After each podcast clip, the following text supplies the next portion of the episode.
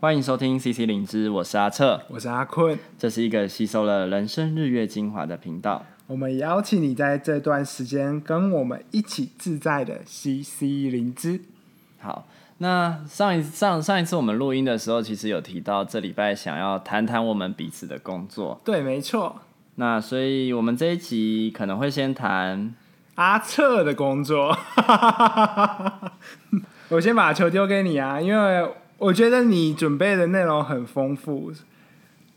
而且我觉得你的工作，你看到什么让你觉得印象很深刻的？要不从这边谈起好了。好，哦，那我直接把你工作的就是大致上的内容讲出来是 OK 的吗？嗯，我不知道你会讲，你就讲讲看啊，反正我不 OK，我把它剪掉。好，阿瑟是做关于政治暴力创伤的相关工作，那因为会接触到很多政治暴力的受害者，在近几年促转会的运作之下，政府跟这个社会开始去重视这些受难者他们的心理健康。那阿策，我觉得他肩负着一个很。我觉得是很伟大的使命，在做这份工作。然后，我觉得这是这份工作真的很不容易，因为要接触到的是所谓的受难者，那必然是会有很多看见很多可能社会负面的影响。所以，我想了解一下阿策，你我这样介绍 OK 吗？我猜我大概会剪掉了。为什么？因为因为我觉得哦，就是谈谈这件事情，其实对我来说。压力蛮大的，嗯，因为这压力是整个社会的氛围。就你可以看到，常常当相关的议题出现在社群媒体啊、YouTube 啊，其实有广大的乡民就是会出来讲一些酸言酸语，啊，对。然后可能也因为过去几年的氛围，就是这件事情让它变得非常的选举化。我不是说政治化，因为它本来就是跟政治有关，而生活中的很多事情其实也都跟政治有关。那甚至我会想说，当人们这么反感政治的时候，到底是因为政治本身的文化，还是其实人们还活在白色恐怖的阴影之下？我我先从一个自己的例子谈起好了，就先不谈工作。我还记得就是三一八学运那时候，太阳花，嗯，三一八学运现在刚好也是三一八嘛，快快要到快快到啦。对，那时候我就跟。就是就是回回来台北，然后跟家人说，就是我回来，然后他们想说为什么会突然跑回来，然后我就说我回来看那个参加那个学运这样子，然后他们就说不要去参加那个，干嘛回来？特别回来参加那个，你你是真的为了那个回来参加的吗？就他们会觉得怎么会有人为了参加学运回来，而且甚至会觉得去那个地方是很很可怕、很危险的。然后有一种，我记得小时候都会听人家说，就是英纳郎或者是麦差劲敌啦，因为政治是一个很危险的事情。嗯，那即便到现在，你看已经解严二十年了嘛，三十年了，就是差不多了，二二十年、三十年了，对啊。可是你说人们的心理真的完全的解严了吗？这样感觉好像还是没有。我觉得对有些人来说，其实是。嗯，那就算你没有直接的受到政治暴力，或者是白色恐怖，或是经历二二八，你可能也是，因为你还是活在那个时代的氛围里。嗯，会这么说，就是也是想到说这样子的一个过程，其实就让我去想到，哎、为什么大家这么重要的事情、哎，攸关攸关我们每一个人的接下来的未来，可是大家却。用一种好像不关自己的事情的态度去面对，我觉得蛮有趣。就是到底要往哪个方向走，往哪个方向前进？我觉得这是呃，大家好像都在尝试，特别是在一个政治暴力的工作里面，怎么样才是一个可以带领我们跨越过去、迈向前进的一条路上？对，然后。所以我，我我会觉得，你看，我现在也其实也在很回避直接去谈我的工作这件事情，因为我真的觉得这件事情很不好谈。那我想，也许可以刚好从最近不是那个天桥上的魔术师，嗯，这这件事情开始谈。刚刚好这件事情播出来，我还记得我有一次跟朋友聊到啊，就是比如说那时候返校刚好上映，然后就跟朋友聊到，然后那个朋友其实也是蛮重视过去的人，可是他也会跟我讲一件事情，他就说，为什么现在每一个节目都要谈到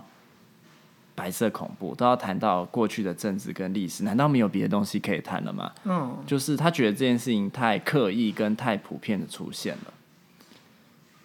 我觉得那个偏刻意跟普遍，或者是举个最明显的，就是每次到了二二八的时候，FB 啊，或是其他粉丝专业，或者是社群媒体，或者是新闻上，就会出出现大量跟二二八有关的讯息，然后都是在这个时间点。嗯，我觉得这对于现代的人来说，或者啦，就是可能会有一种产生麻痹的现象。就觉得说，为什么要一直在这个时间点出现？对，所以你谈到一个很好的问题，就是我觉得在做这份工作也常常被质疑的，就说这件事情过了这么久，真的还在吗？嗯。然后我觉得从这个地方，有时候听到这种问题，我都很懒得回答啦。那那你会怎么回答？但我我觉得我我也没有要直接回答这件事情，但我就请、嗯、请各位听众跟大家去想一下，就是你想象哦，如果你在。成长的过程中，我们都知道我们的人格、我们的个性会影响一生。但你想想看，如果你在从小成长的过程中，你现在可能也许有一个美满的家庭，有爸爸妈妈，或即便你爸爸妈妈过世，但他们可能是因为年纪到了生病，所以自然而然过世。嗯。但你成长过程中，如果你爸爸或妈妈就莫名其妙的突然被抓走了，然后你也不知道为什么，嗯。然后，然后这件事情在家里还不能谈哦。然后你去学校，可能还会被别人嘲笑，说你是。比如说你是匪谍的小孩，然后会被排挤，会被丢石头，然后老师也会针对你欺负你，然后你去哪里好像都有人跟着你。你在这样的氛围下长大，你对这社会如何产生信任？嗯，如果你的经验都是不好的，你对于这世界的信念就自然而然会是相当的负面的。那你说，即便解严了，你能够重新相信这个社会吗？听起来像很难哦。嗯。就是它其实是是一个很根深蒂固的东西，嗯，那个不是说啊，今天时代改变了，因为我们成长的脉络就不是长这个样子。嗯，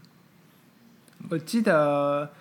你刚才有提到天桥上的魔术师，好像你刚才描述的那段过去的情景，就是跟这个剧有很大的关联性。我觉得我在看这个剧的时候，其实还蛮。难受的，嗯，因为我在看的过程中，就是会一直想到，因为你就像你提到，我的工作就是跟政治受难者工作，然后而且我也不是要去跟他谈所谓的历史真相，或者是呃帮他平反啊，或者什么。我的工作其实不是这样，我做的比较是助人工作，所以我其实是谈他们怎么看待自己的一生这件事情。哦，那所以他们不见得会直接跟我讲到他多恨谁。或者是谁怎么压迫他，但他会感受跟我谈到他，比如说家里里的每一段关系，他的婆婆是怎么对他的，他的舅舅、他的亲戚、他的学校的朋友，他为什么没有办法交到新朋友？他会讲的是这些非常非常生活化的事情。嗯，可是他背后其实都影射了一件事情，就是因为他家。遭受了政治的迫害，他才有这样的一生。嗯、所以你说，即便他不是直接的受难，他可能是家属，他都穷极一生，都活在这样子的影响之下。嗯、你叫他如何说？好像事情过了就过去了，但他的人生还在啊。是，嗯，这样听起来就是，虽然呃，服务的对象不单只是受到。甚至迫害的直接影响人，但他的其他间接影响人，像是他的家属、亲人，其实都一辈子活在那个政治暴力的阴影下。对，但他就是不会见得，不见得真的会是用我们以为的那种形式，好像是是呃，到现在还很怕政府，有的也不怕政府啦，嗯、有的也不觉得政府很恐怖，啊，有的确实还活在那种讲电话都会担心。是不是正被监控着？嗯，然后，然后外出的时候，如果有人撞到他，他甚至会觉得他是不是有意要伤害他，也有这样子的状况。但是，呃，我自己接触到，其实大部分不会是以这样的形式活着，可能是他会活在沉浸在家里里面，因为比如说他的谁是政治受难者，嗯，所以他被歧视、被疏远，嗯，他。在跟别人互动的时候，因为别人的对于这些事情的态度跟不理解，而觉得与社会格格不入。那个格格不入，其实带来的是一种很大的疏离感，就是其实会觉得这社会不被接纳。我觉得特别讽刺的是，就是像像我们在各个地方都还可以看得到中正路，然后还可以看到中正纪念堂。其实对很多受难者来说，这件事情是非常非常的讽刺的，因为他的家人就是这样被夺走的，他的一生就是这样被改变的，而这整个社会的态度却还是去纪念他、供奉他，把他当。世界伟人这般的看待，他们也没有觉得说这些人可能要要被怎么样的惩罚或追究，但他们至少真相是可以被被尽量的还原，然后这个社会可以用比较友善的态度来看待过去的历史，而不是用他们既有的方式，因为他们其实既有的方式就是被洗脑洗出来的啊。嗯，是，我觉得。这样对我来说，我们好像也活在一个被洗脑的世界。就像刚才你提到，有很多的路就叫中正路，嗯，中山路或什么呃华莱坞，但是是我们对于这种事情我们习以为常，嗯。可是对于那些被压迫的人来说，其实他们的世界就是因为受到这种呃习以为常的灌输，呃，被消失了，所以。对我们来讲，我们很少会去思考说，为什么我住的路叫做中正路？嗯，呃，当我们去想说，为什么这些人他们提出，或是他们经验过政治创伤的时候，我们却要去提出质疑，为什么要回去看这个历史？嗯，所以我觉得，光是从可能像你说那个路名啊，或是地名，或是地标的部分去做一个。像之前很吵很凶的自由广场，好了，我觉得都会是一个让我们去正视哦，原来我们习以为常、视为理所当然的事情，它其实改变了时候，我们才会去真正的看见他们。而你们就是在做一个让他们被看见的工作。我觉得我们是不是在做一个让他们被看见的工作？也也许是，至少是被我们看见，但我们不知道有没有办法让更多的人跟这整个社会看见台湾过去发生的事情。那可能不见得是我们的工作，但至少我觉得这就可以带出一些我的工作的经验。其实很多受难者或家属，他们在刚接触的时候，会觉得他们说的话不会被相信，所以他会一直反复的告诉我说：“我讲的是真的哦，你要相信我。”嗯，讲很多遍很多遍，即便我跟他说我相信你，我拍着他的肩膀跟他说我相信，他还会继续告诉我你要相信我。哦，就是他的经验让他觉得这世界是不会相信他的，那也确实是啊，因为当所有人都被教育说蒋公是伟大的，蒋公是好的，蒋公是世界的伟人的时候，宇宙大统领啊，宇宙大统领的时候，你怎么可能去相信这个人会杀人？这个人会因为一个人可能。可能在某些小小的面向不被不符合他的期待，然后就批了一个批了一个红字说这个人死刑可以，然后就没命了。嗯。是啊，我觉得你刚才描述的那个对于世界的不信任跟怀疑是很深刻的，就是当他都处于在这样的环境当中长大，那他对于整个世界。最基本的信念就是，并不能够去信任任何的事物。对啊，真的很难。你讲这个信任，我有我有行，就是其实你你在谈这些事情的时候，就会让我想到很多很多的例子，包含我在看那个《天桥上的魔术师》，嗯，就是会那么难受，不仅仅是剧情的铺陈，其实是因为我会想到很多真实发生的故事。那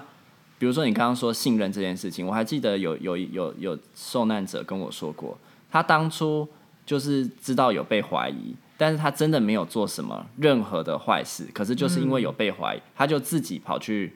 自首。因为我他记得他看到很多海报都教导他说，就是就是自首是无罪的，自首是可以被被原谅的等等。我忘记那个标语是怎么写的，就是但是就是当时的满街都是有这样的标语，就是鼓励大家可以自清啊，然后就是会被接纳，就是这政府是宽大的，会会包容你。但是他自首之后发现，就他真的也没有没有做错什么事情，但就是这样，因为被被关了好几年。然后在这个过程中，而且其实很多时候被关对于受难者来说是小事，就是相对的小事，而是在这被关的过程中，他错失了什么？比如说他的家人一定会非常的担心嘛，可能在外面替他奔走，在这个过程中可能心力交瘁，最后病死了，或者是因为不断的被跟监，在狱外更像是一个没有自由或是被穷禁的人，或者是因为家破人亡。而，受苦其实是很多受难者心里最痛的一块，就是他被关了这几年，嗯，却错失了跟他最重要的家人相处的时光，甚至因为这样自己的经验，是不是某种程度影响了家人的生死？嗯，我觉得真的是有点很难去想象说，嗯，以我们这一代的人来想，就是我们觉得人生就是安居乐业，然后。有一个幸福美满的家庭，但是到了他们那个年代，可能因为一件微不足道，或是可能像刚刚阿策所说，因为他去自首，他一件没有做过的事情，他的人生就完全的变了，变成一个我们以为他应该正常要成为的样子。嗯。所以我想就是，嗯、呃，最后我可能会想要说，回回应一个我最常遇到的质疑吧，就是大家都会觉得事情过了这么久，甚至有一些受难者家属也会觉得事情过了这么久，就是你干嘛还要、嗯、还要来谈这件事情？把伤疤揭丑揭起来，这样对，他们会这样觉得啊。但其实我们没有要去问以前到底发生了什么事情。如果他们想讲，我们很很愿意在那里听。嗯、可是他们没有想讲，我们也不会去接。但是其实。也无可避免。当我们今天是因为你是一个受难者或家属的身份而去接触你的时候，某种程度就是在跟你去去谈过去了，因为不然我们今天就不会出现在你的面前。那，嗯、呃，我觉得这个社会大众，我一开始在想到底为什么大家没有办法去理解，就是到底是因为他们真的不愿意，不愿意去理解，还是他们还活在白色恐怖之中，不敢面对真相？啊，要不然就是真的太缺乏同理心，或者是太少能够去理解的管道。但其实我觉得是是前者啦，就是因为大部分人如果在面对一个受苦的人，你真的眼前出现一个受苦的人，其实大部分人是会愿意，就是如果你能够了解那个事件发生的过程跟脉络，其实是会自然对对方感觉到不舍，是有那个同理的能力的。但是当大家竟然不太愿意去理解，我觉得这其实应该是跟他们的经验。跟政治氛围有关，嗯，所以就会变成像我们看到网络上有很多言论，其实是让人觉得有一点不舒服的。对，嗯，就是我也没有想要去责怪他们，但就也希望可以鼓励他们，就是愿意去了解当初到底发生什么事，因为我觉得如果每个人都能够了解之后。就也能够更了解为什么会有这些计划，为什么事情过了这么久，我们还需要去面对，因为这不是解释什么道理解释得通的，你必须要自己去去感受，愿意打开那个心去感受这些事情啊。嗯，这让我那我想到一个前几天才看到的新闻，就是在德国纳粹营那个时候，有一个里面的类似德国的。纳粹军的工作者在美国，后来在美国住，然后现在已经九十几岁了。但是他因为过去曾经在纳粹集中营工作的这个背景，让他在九十几岁的时候被遣返回德国，然后需要去接受德国那边的法庭进行审判。我觉得这个新闻让我看到会有两个影响啦，一个就是我们在面对政治。暴力的一个处遇里面，会不会变得有一点呃，太过于受到媒体看待其他政治暴力的工作模式，认为我们就是要把当初的犯罪者抓出来痛扁一顿之类的，然后这样间接影响就是我们很难去真正的推动。暴政治暴力的一个促转的过程，因为反弹的力道会超级大，因为他们会很难去接受我们要去看创伤这件事，而且是他们所造成的创伤。对啊，因为其实加害者跟受害者其实就是在我们的生活之中。嗯，其实真的很多人，就是我们看起来好像班上可能搞不好随随便便就有一个人就遇到过类似的事情，嗯、不管他是在那个加害体制里，或者是曾经受害。嗯，那像纳粹这样的事情，其实我我我以前有去过一次德国，那不过这又是聊到别的话题了。那不过我那时候就很。敬佩，就是你在德国的生活之中，你是可以看得到历史的痕迹的。他们是很诚恳、很很谦卑的去面对自己以前发生过的历史，然后去反省。那我我自己去的时候，就会觉得难怪这个国家会会还蛮强大的嘛，就是他其实面对一个自己发生事情的态度，就不是用一种逃避或者是。是假装没发生，或是抹灭的方式去去对待嘛？他是仔细去看里面到底发生什么事情，事情为什么会这样发生？嗯、那我们可以做些什么事情让，让让这件事情不会再被发生，然后好好的被理解。所以我觉得现在你刚刚讲到加害者这件事情，我们今天去把加害者揭露，不是因为要去追究他们的罪，就是他们当初会做这些事情，也是在一个社会脉络下。那当然，他们需要承担责任，但不是说我现在还要去重新定你罪或什么。他只是要去承担他曾经做过事情的责任。我们每个人都一样啊，不是只有政治受难者跟加害者。我们每一个人做的事情都是需要去承担责任的，只是说是什么时候要去承担。所以，我觉得他们也会需要去承担这个责任。那可是承担责任之后，他们要怎么去回应自己以前做过这些事情？那是他们自己的。可以去选择，可以去讨论的。嗯，我觉得回到，因为毕竟我们都是一个心理人的身份。那回到一个心理人身份，其实我们会很强调一个部分，就是我们如何去接纳我们自己黑暗的一面。我们接纳了黑暗的一面，才有继续往前走的可能。我觉得促转会就是一个整个社会的疗愈过程。嗯，是这样期待的啊。虽然我不是在促转会工作，我先澄清哈，就是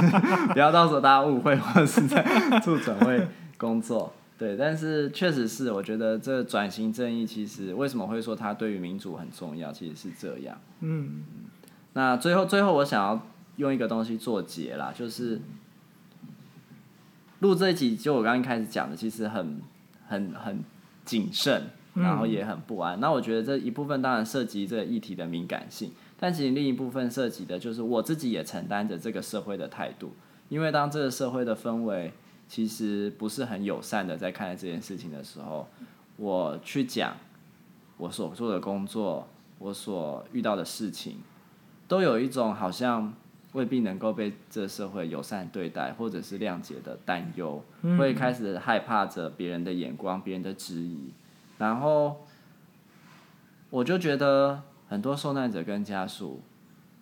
却也就是我我我因为跟他们在一起，所以也承担，就是也共享了这样的位置。就是他们在讲自己的事情、自己的生活、自己的一切的时候，其实就在担心这样，就得担心这样子的眼光跟评价。那其实真的是活得很辛苦的一件事情。那即便到现在。都还得面对这样的事情，所以我也很敬佩他们，就是他们其实是很勇敢的活着的。嗯，我觉得你也很勇敢的去陪着他们一起走下去。没有啦，就就是这我会把它剪掉，不要剪，这很重要。